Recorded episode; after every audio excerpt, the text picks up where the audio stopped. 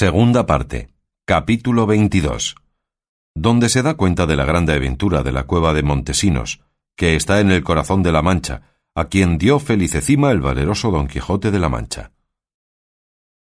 Grandes fueron y muchos los regalos que los desposados hicieron a Don Quijote, obligados de las muestras que había dado defendiendo su causa, y al par de la valentía le graduaron la discreción, teniéndole por un Cid en las armas y por un Cicerón en la elocuencia. El buen Sancho se refociló tres días a costa de los novios, de los cuales se supo que no fue traza comunicada con la hermosa Quiteria el herirse fingidamente, sino industria de Basilio esperando de ella el mismo suceso que se había visto. Bien es verdad que confesó que había dado parte de su pensamiento a algunos de sus amigos para que al tiempo necesario favoreciesen su intención y abonasen su engaño. No se pueden ni se deben llamar engaños, dijo don Quijote, los que ponen la mira en virtuosos fines. Y que el de casarse los enamorados era el fin de más excelencia, advirtiendo que el mayor contrario que el amor tiene es la hambre y la continua necesidad, porque el amor es todo alegría, regocijo y contento, y más cuando el amante está en posesión de la cosa amada, contra quien son enemigos opuestos y declarados la necesidad y la pobreza. Y que todo esto decía con intención de que se dejase el señor Basilio de ejercitar las habilidades que sabe, que, aunque le daban fama, no le daban dineros, y que atendiese a granjear hacienda por medios lícitos e industriosos que nunca faltan a los prudentes y aplicados. El pobre honrado, si es que puede ser honrado el pobre, tiene prenda en tener mujer hermosa, que cuando se la quitan, le quitan la honra y se la matan. La mujer hermosa y honrada cuyo marido es pobre merece ser coronada con laureles y palmas de vencimiento y triunfo. La hermosura por sí sola atrae las voluntades de cuantos la miran y conocen, y como a señuelo gustoso se le abaten las águilas reales y los pájaros altaneros. Pero si a la tal hermosura se le juntan la necesidad y estrecheza, también la embisten los cuervos, los milanos y las otras aves de rapiña, y la que está a tantos encuentros firme bien merece llamarse corona de su marido. Mirad, discreto Basilio, añadió don Quijote, opinión fue de no sé qué sabio, que no había en todo el mundo sino una sola mujer buena, y daba por consejo que cada uno pensase y creyese que aquella sola buena era la suya, y así viviría contento. Yo no soy casado, ni hasta ahora me ha venido en pensamiento serlo, y con todo esto me atrevería a dar consejo al que me lo pidiese del modo que había de buscar la mujer con quien se quisiese casar. Lo primero, le aconsejaría que mirase más a la fama que a la hacienda, porque la buena mujer no alcanza la buena fama solamente con ser buena, sino con parecerlo, que mucho más dañan a las honras de las mujeres las desenvolturas y libertades públicas que las maldades secretas. Si traes buena mujer a tu casa, Fácil cosa sería conservarla y aun mejorarla en aquella bondad, pero si la traes mala, en trabajo te pondrá el enmendarla, que no es muy hacedero pasar de un extremo a otro. Yo no digo que sea imposible, pero téngolo por dificultoso. Oía todo esto Sancho y dijo entre sí Este mi amo, cuando yo hablo cosas de meollo y de sustancia, suele decir que podría yo tomar un púlpito en las manos y irme por ese mundo adelante predicando lindezas, y yo digo de él que cuando comienza a enhilar sentencias y a dar consejos, no sólo puede tomar un púlpito en las manos, sino dos en cada dedo, y andarse por esas plazas ¿a qué quieres, boca? Válate el diablo por caballero andante que tantas cosas sabes. Yo pensaba en mi ánima que sólo podía saber aquello que tocaba sus caballerías, pero no hay cosa donde no pique y deje de meter su cucharada. Murmuraba esto algo Sancho, y entreyóle su señor, y preguntóle ¿Qué murmuras, Sancho? No digo nada, ni murmuro de nada, respondió Sancho. Solo estaba diciendo entre mí que quisiera haber oído lo que vuesa merced aquí ha dicho antes que me casara, que quizá dijera yo ahora el buey suelto bien se lame. ¿Tan mala es tu Teresa, Sancho? dijo don Quijote. No es muy mala, respondió Sancho, pero no es muy buena, a lo menos no es tan buena como yo quisiera. Mal hace, Sancho, dijo don Quijote, en decir mal de tu mujer, que en efecto es madre de tus hijos. No nos debemos nada, respondió Sancho, que también ella dice mal de mí cuando se le antoja, especialmente cuando está celosa, que entonces súfrala el mismo Satanás.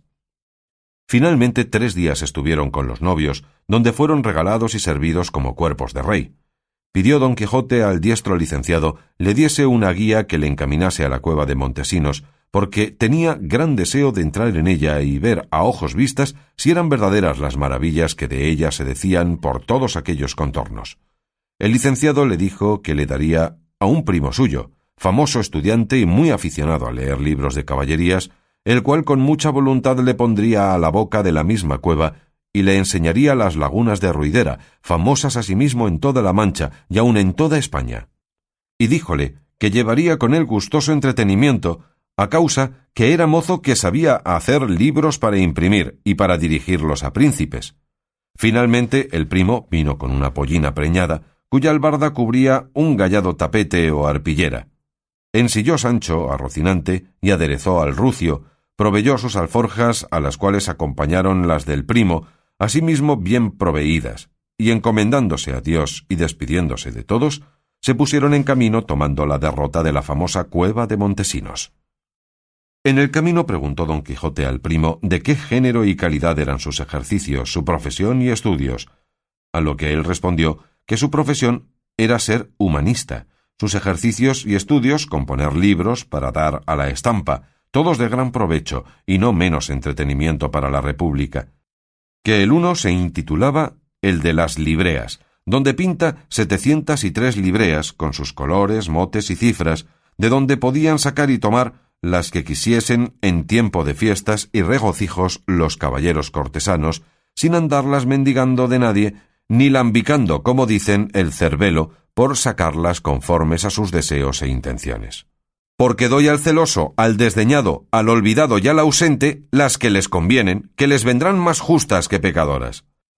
Otro libro tengo también, a quien he de llamar Metamorfóseos, o Ovidio español, de invención nueva y rara, porque en él, imitando a Ovidio a lo burlesco, pinto quien fue la Giralda de Sevilla y el Ángel de la Madalena, quien el Caño de Becinguerro de Córdoba, es los toros de Guisando, la Sierra Morena, las fuentes de Leganitos y Lavapiés en Madrid, no olvidándome de la del Piojo, de la del Caño Dorado y de la Priora. Y esto con sus alegorías, metáforas y traslaciones, de modo que alegran, suspenden y enseñan a un mismo punto. Otro libro tengo que le llamo Suplemento Virgilio Polidoro, que trata de la invención de las cosas que es de grande erudición y estudio, a causa que las cosas que se dejó de decir Polidoro de gran sustancia, las averiguo yo y las declaro por gentil estilo. Olvidósele a Virgilio de declararnos quién fue el primero que tuvo catarro en el mundo, y el primero que tomó las unciones para curarse del morbo gálico, y yo lo declaro al pie de la letra, y lo autorizo con más de veinticinco autores, porque vea vuesa merced si he trabajado bien y se ha de ser útil el tal libro a todo el mundo. Sancho, que había estado muy atento a la narración del primo, le dijo Dígame, señor, así Dios le dé buena man derecha en la impresión de sus libros. ¿Sabríame decir, que sí sabrá, pues todo lo sabe, quién fue el primero que se rascó en la cabeza, que yo para mí tengo que debió de ser nuestro padre Adán? Sí sería, respondió el primo, porque Adán no hay duda sino que tuvo cabeza y cabellos, y siendo esto así, y siendo el primer hombre del mundo, alguna vez se rascaría. Así lo creo yo, respondió Sancho, pero dígame ahora, ¿quién fue el primer volteador del mundo? En verdad, hermano, respondió el primo, que no me sabré determinar por ahora hasta que lo estudie. Yo lo estudiaré envolviendo donde tengo mis libros y os satisfaré cuando otra vez nos veamos, que no ha de ser esta la postrera. Pues mire, señor, replicó Sancho, no tome trabajo en esto, que ahora he caído en la cuenta de lo que le he preguntado. Sepa que el primer volteador del mundo fue Lucifer, cuando le echaron o arrojaron del cielo, que vino volteando hasta los abismos. Tienes razón, amigo, dijo el primo. Y dijo don Quijote, Esa pregunta y respuesta no es tuya, Sancho. Alguno la has oído decir. Calle, señor, replicó Sancho, que a buena fe que si me doy a preguntar y a responder, que no acabe de aquí a mañana. Sí, que para preguntar necedades y responder disparates no he menester yo andar buscando ayuda de vecinos. Más has dicho, Sancho, de lo que sabes, dijo don Quijote, que hay algunos que se cansan en saber y averiguar cosas que después de sabidas y averiguadas no importan un ardite al entendimiento ni a la memoria. En estas y otras gustosas pláticas se les pasó aquel día, y a la noche se albergaron en una pequeña aldea, donde el primo dijo a don Quijote que desde allí a la cueva de Montesinos no había más de dos leguas, y que si llevaba determinado de entrar en ella, era menester proveerse de sogas para atarse y descolgarse en su profundidad. Don Quijote dijo que aunque llegase al abismo, había de ver dónde paraba, y así compraron casi cien brazas de soga, y otro día, a las dos de la tarde, llegaron a la cueva cuya boca es espaciosa y ancha, pero llena de cambroneras y cabrahigos, de zarzas y malezas, tan espesas y intricadas que de todo en todo la ciegan y encubren. En viéndola se apearon el primo, Sancho y don Quijote, al cual los dos le ataron luego fortísimamente con las sogas, y en tanto que le fajaban y ceñían, le dijo Sancho Mire vuestra merced, señor mío, lo que hace. No se quiera sepultar en vida ni se ponga donde parezca frasco que le ponen a enfriar en algún pozo. Sí, que a vuestra merced no le toca ni atañe ser el escudriñador de esta que debe de ser peor que mazmorra. Ata y calla, respondió don Quijote, que tal empresa como aquesta, Sancho amigo, para mí estaba guardada. Y entonces dijo la guía Suplico a vuesa merced, señor don Quijote, que mire bien y especule con cien ojos lo que hay allá dentro. Quizá habrá cosas que las ponga yo en el libro de mis transformaciones. En manos está el pandero que le sabrá bien tañer, respondió Sancho Panza. Dicho esto y acabada la ligadura de don Quijote, que no fue sobre el arnés sino sobre el jubón de armar, dijo don Quijote Inadvertidos hemos andado en no habernos proveído de algún esquilón pequeño que fuera atado junto a mí en esta misma soga, con cuyo sonido se entendiera que todavía bajaba y estaba vivo. Pero pues ya no es posible, a la mano de Dios, que me guíe.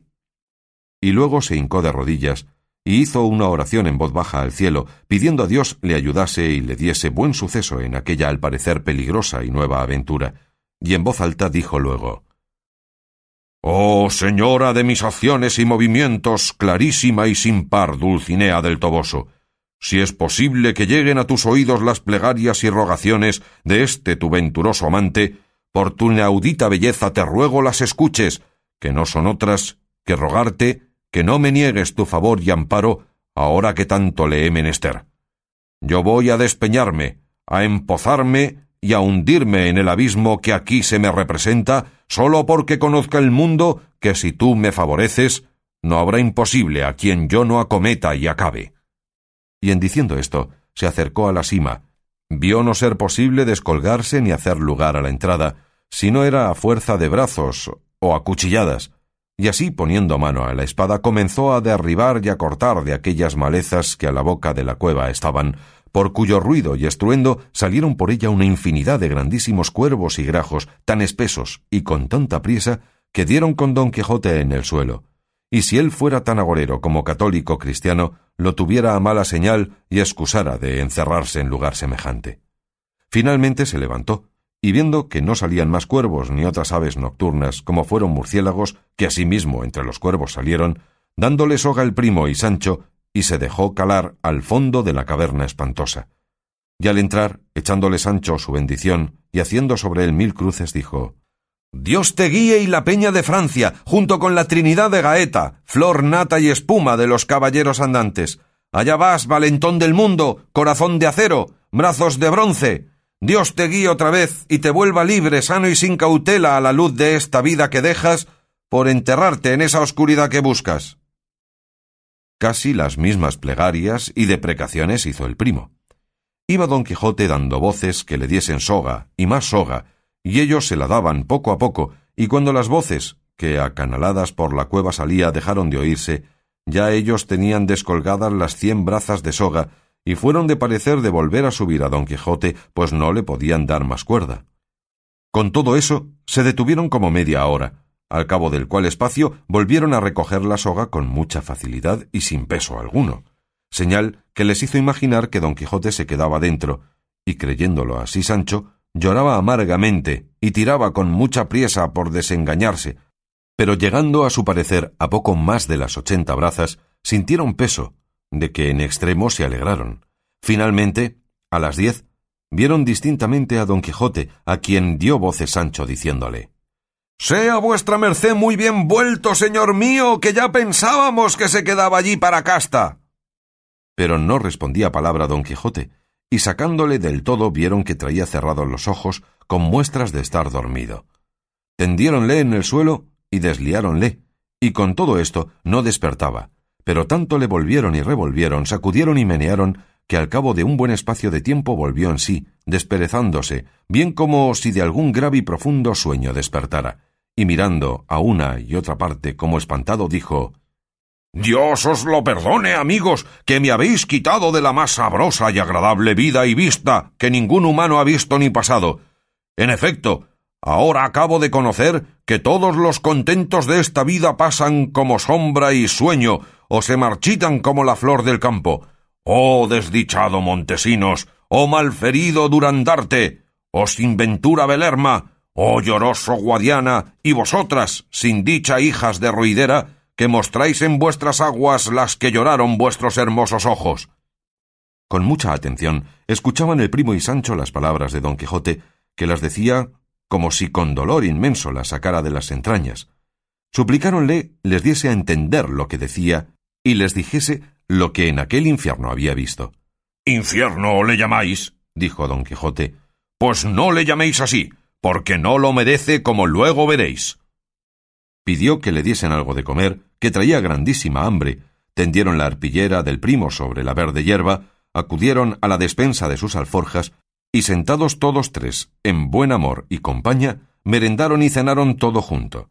Levantada la arpillera, dijo don Quijote de la Mancha No se levante nadie, y estadme, hijos, todos atentos.